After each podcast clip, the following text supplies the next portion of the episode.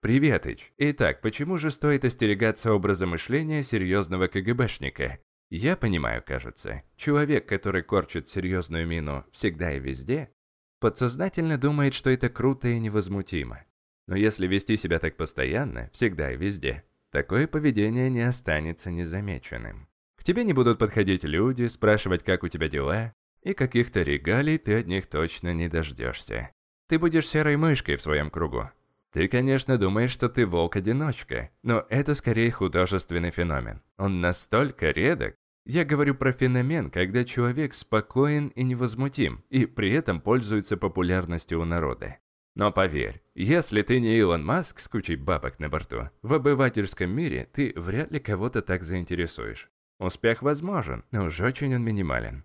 В нашем мозгу бытует программа, что чрезмерная энергичность – это фигня, стоит тормознуться, но как раз таки наоборот. Чрезмерная энергичность почти всегда выигрыши. В группе всегда замечают ту личность, которая более заряжена, громче говорит, но не оперный певец, конечно, не борщи, что-то в районе «Здорово, как ваш дел?»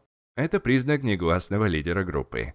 Это выход из зоны комфорта, поэтому иногда ты будешь ощущать себя неловко. Но ты все равно пробуй, даже если думаешь, что это смотрится неестественно. Наша цель в чем? Настроиться на людей, на общение с ними, чтобы, собственно, получать больше удовольствия от общения в жизни.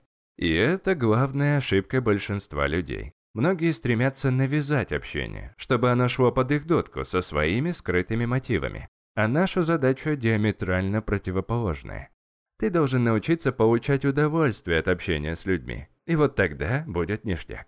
Держи эту идею в голове, когда будешь пробоваться на практике. А задание тебе следующее. Идешь ты по улице, и тут ты фиксируешь зрительный контакт с человеком, идущим навстречу. Твоя задача – с помощью улыбки вывести его из нейтрального состояния. Улыбка не обязательно с открытым ртом. Улыбайся глазами или легонечко губами. Если тебе ответят взаимностью, значит ты выиграл. Может это и кажется незначительным, но представь, если это произойдет в каком-нибудь общественном месте. Стоишь ты такой, сканируешь помещение, естественно, плавненько. И тут ты встречаешься глазами с девушкой. Улыбаешься ей по методике, а она тебе в ответ. Это практически бесплатное приглашение в беседу с ней. Это работает на 100%.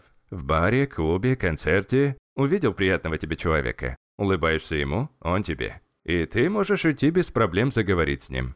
Экспериментируй с различными вариантами улыбок и обращай внимание на реакцию людей в это время.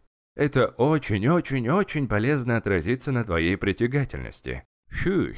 Спасибо за прослушивание. Этот подкаст прекрасно дополняет телеграм-канал «Книги на миллион», где обосновалось аж 250 выжимок на книги по саморазвитию. Всего 15-минутная запись и только самые главные мысли из самых полезных книг. Ссылку паркую ниже. А тебе я желаю всего самого высококачественного. Услышимся в следующем подкасте. Пока.